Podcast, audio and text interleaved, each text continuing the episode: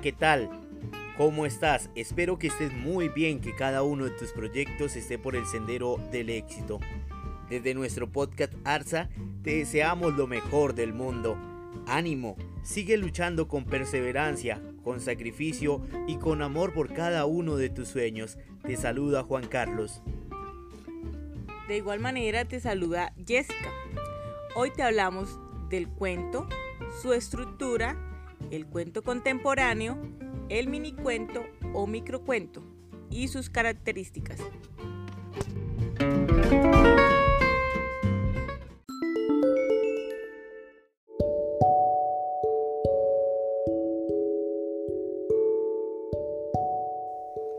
El cuento.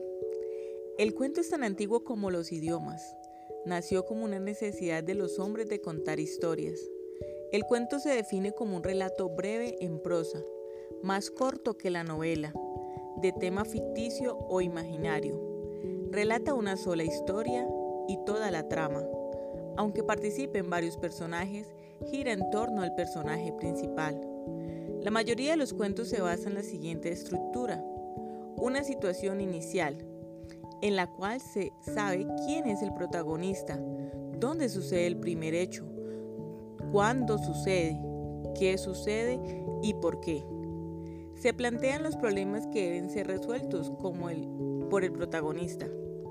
Un nudo en el que se le enreda la vida al protagonista y se conocen los problemas que tienen que resolver, los peligros que lo amenazan, los combates físicos o psicológicos que libra para conseguir sus objetivos, las indecisiones que sufre. También hay un desenlace, en donde el problema o problemas planteados en la situación inicial son resueltos por el protagonista. En los cuentos contemporáneos, muchas veces al final, es inesperado y hasta desconcertante.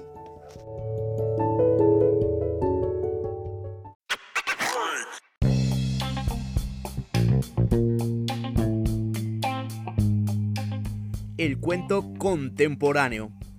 Lo largo del siglo XX, el cuento alcanzó un notable desarrollo.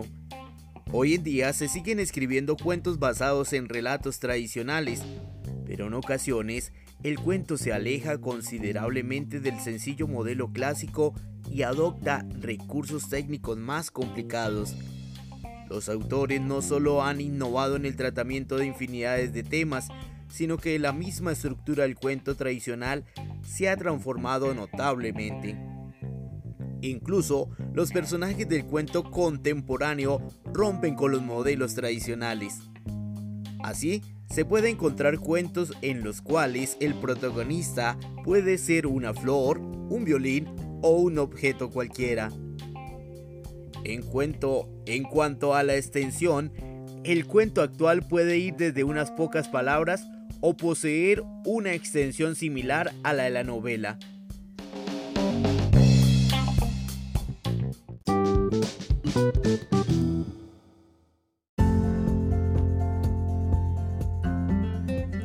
El minicuento o microcuento. Es una forma literaria tan novedosa que crea dudas y conjeturas respecto a si tiene o no la estructura específica del cuento. Sin embargo, se puede definir como una narración breve que ingeniosamente concentra una acción que tiene gran fuerza dramática, impacto que sorprende al lector y provoca un sentimiento de incredulidad y asombro. La mejor definición en una palabra, anticuento.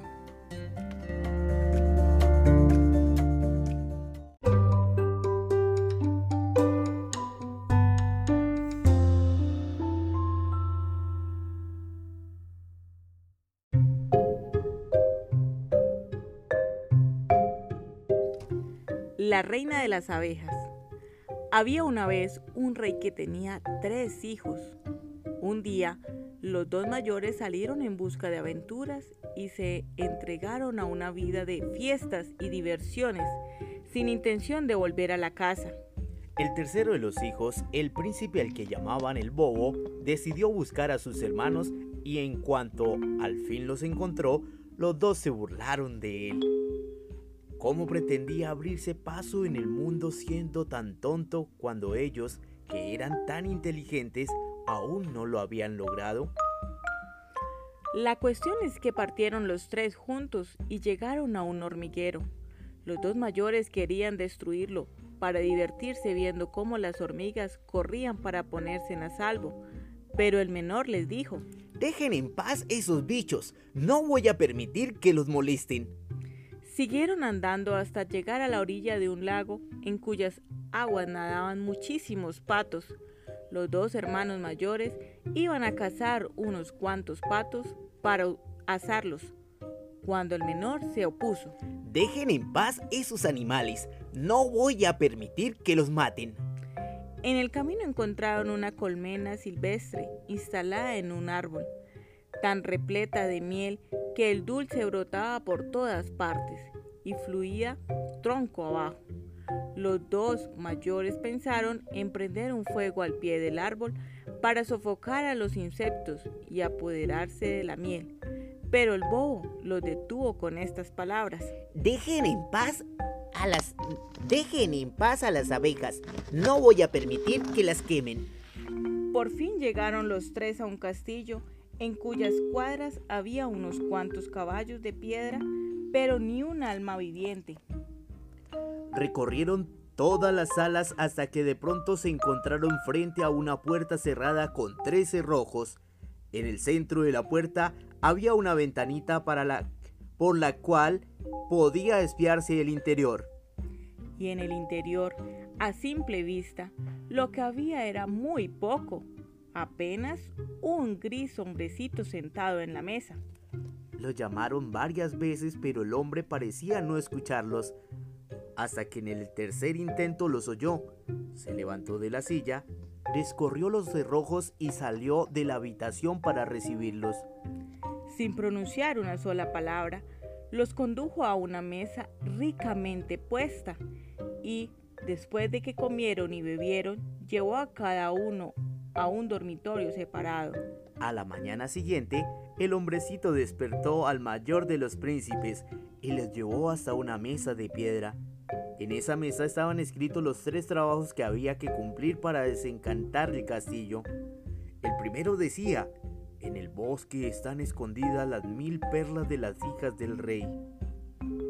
Están en el musgo, hay que recogerlas antes de la puesta del sol.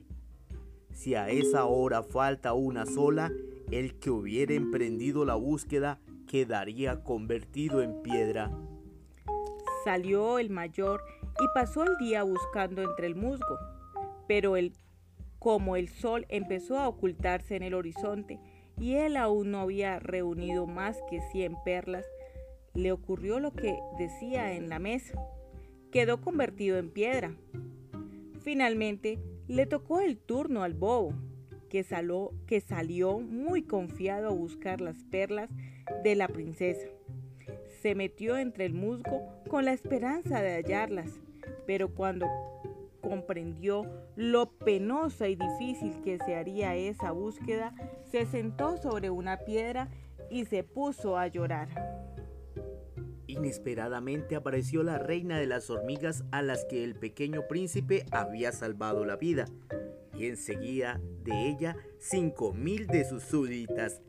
En un santiamén tuvieron todas las perlas reunidas en un momento. El segundo trabajo era pescar del fondo del lago la llave del dormitorio de la princesa. Al llegar el bobo a la orilla, los patos que había salvado se acercaron nadando, se sumergieron y enseguida volvieron a aparecer con la llave. Por fin había llegado el momento de hacer el tercer y último de los trabajos, y aunque se trataba del más difícil de todos, el bobo aceptó el desafío. De las tres hijas del rey que estaban dormidas, había que descubrir cuál era, la más joven y hermosa. Esto era más complicado porque ellas tres se parecían como gotas de agua y no había manera de advertir la diferencia. Solo se sabía que al dormirse habían comido diferentes golosinas, la mayor un terrón de azúcar, la segunda un poco de jarabe y la menor una cucharada de miel. Apareció entonces la reina de las abejas a la que el bobo había salvado del fuego y exploró muy bien la boca de las tres princesas, posándose finalmente en los labios de la que había comido miel. De ese modo el príncipe pudo reconocer a la princesa verdadera. Ocurrió entonces que el encantamiento se rompió y todos despertaron y recuperaron la vida y sus formas humanas. El bobo se casó con la princesa más joven y bella y heredó el trono a la muerte de su suegro. Sus dos hermanos recibieron por esposas a las otras dos princesas y, ¿a qué negarlo? También fueron felices.